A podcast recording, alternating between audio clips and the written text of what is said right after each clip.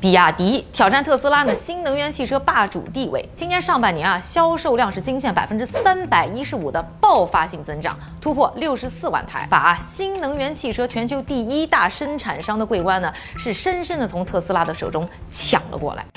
这个消息爆出之后啊，有些国际媒体啊和评论就觉得不以为然啊，力挺特斯拉的老大地位。他们呢主要理由有两个，第一个呢是说有工厂在上海的特斯拉呢和主要生产地盘呢在深圳的比亚迪相比啊，这明显特斯拉在第二季度呢受到疫情影响那是严重的多。按照呢《金融时报》报道的预测啊，这个特斯拉呢疫情影响之下，上半年少造了八到十万台车，把这个数字加回去，那特斯拉呢还是妥妥的世界第一。第二个理由呢，就是说这个比亚迪的新能源车啊，有差不多一半呢是插电式油电混合车，所以你硬是要去对比一下这个纯电车的数据，那还是觉得特斯拉呢是稳坐世界第一。那到底比亚迪是不是特斯拉的真正威胁呢？未来市场的竞争又谁更有机会呢？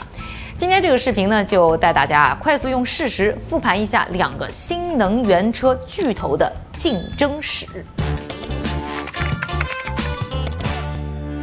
比亚迪呢是中国前首富啊王传福在一九九五年二月在深圳创办的。那创业的时候呢，人家不造车，而是造电池，并且很快呢成为了中国啊锂电池的头部企业。二零零三年呢，比亚迪收购了西安秦川汽车，就此呢进入了汽车赛道。也是在二零零三年呢，特斯拉成立了，两个巨头啊就此一起站在了跑道上。二零零四年啊，比亚迪在车展上亮相了自己的第一辆电车。零六年呢，成功研制了自己首个纯电动轿车 F 三 E，而特斯拉呢，则也是在二零零六年啊展示了自己的第一台电车，叫 Roadster。虽然都是电车，但却是非常的不同。这个 F 三系列呢，是起价就六万五人民币的平价通勤车，哎，Roadster 呢是个长得呢有点像啊这个法拉利的超跑，而比亚迪呢和特斯拉啊，就像这两款车一样，就完全走出了不同的路线。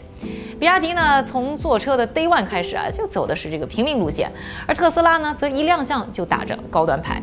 比亚迪的平价新能源车和它的传统油车一起啊，很快呢就打开了市场局面。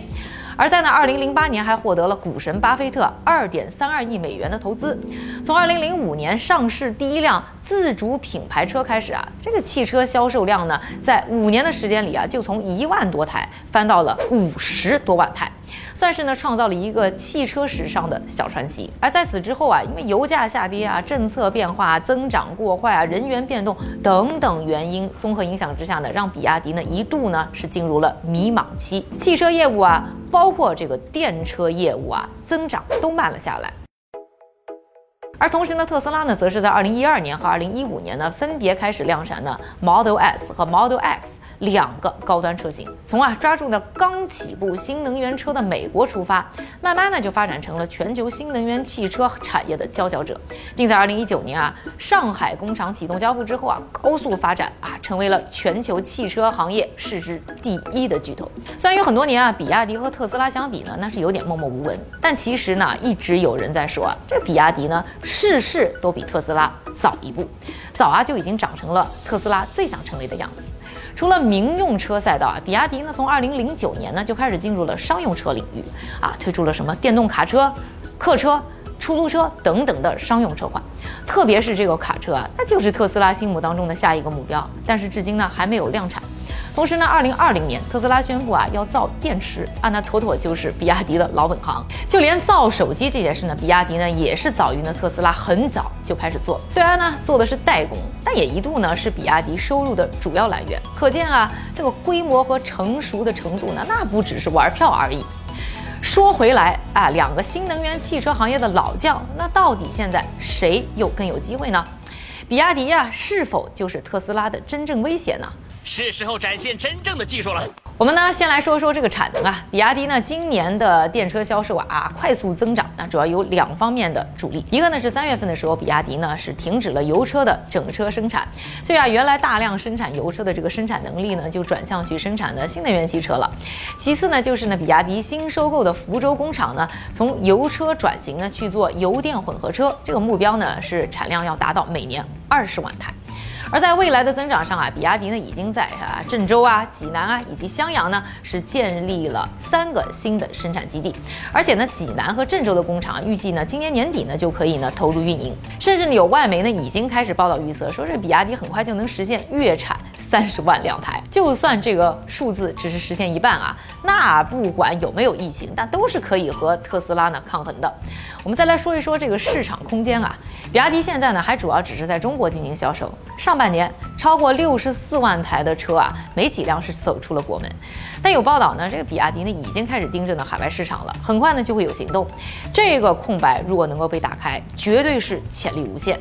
那相对呢，已经比较国际化的这个特斯拉来说啊，在中国的市场呢，从什么车展上有这个车主维权，再到林志颖的车祸，这个坏消息呢是不断爆出。而作为一个呢外国车企在中国的发展的不确定性啊，那绝对是明显大于本土的比亚迪。而作为呢全球最大的汽车市场，中国能不能呢占据这个市场的绝对优势呢，也在很大程度上呢决定了它的全球地位。第三，我们再来聊聊这个电池。啊，电车的核心部分，这个就又要说回到那比亚迪的老本行了。那今年呢，比亚迪呢，其实除了新能源车的销售啊增长的好，其实电车的电池业务呢也是突飞猛进。今年呢，已经超过 LG，成为了全球仅次于宁德时代的行业老二。据说呢，连特斯拉呢都向比亚迪呢下了超大的电池订单。为了保住呢电池业务的正常发展呢，比亚迪呢已经和上游企业呢很早呢就有了很多的合资的项目，来保证自己啊相关稀有金属的供应啊，确保呢自己的产能，让。自己啊，在供应链啊屡屡受到挑战的今天呢，依然可以呢比较的自信。第四，我们再来说说这个价格。汽车行业呢，绝对是得大众市场者得天下。当年的日本车呢，就是靠着性价比高打开了全球市场的大门。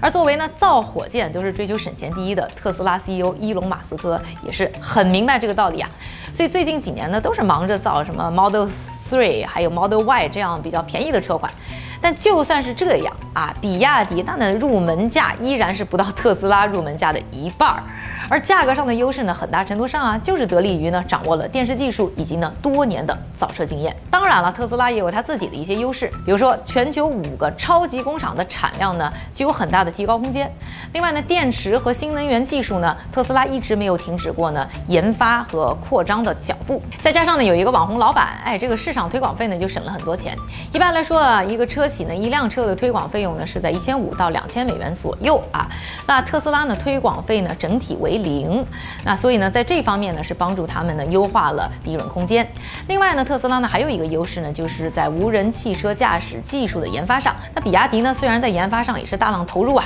而且也上线了一些呢什么辅助驾驶啊等等的功能，但它的自动驾驶等技术呢，一直啊都在受到各界的质疑。在这一点上，到底是不是有希望能够缩小和特斯拉的距离呢？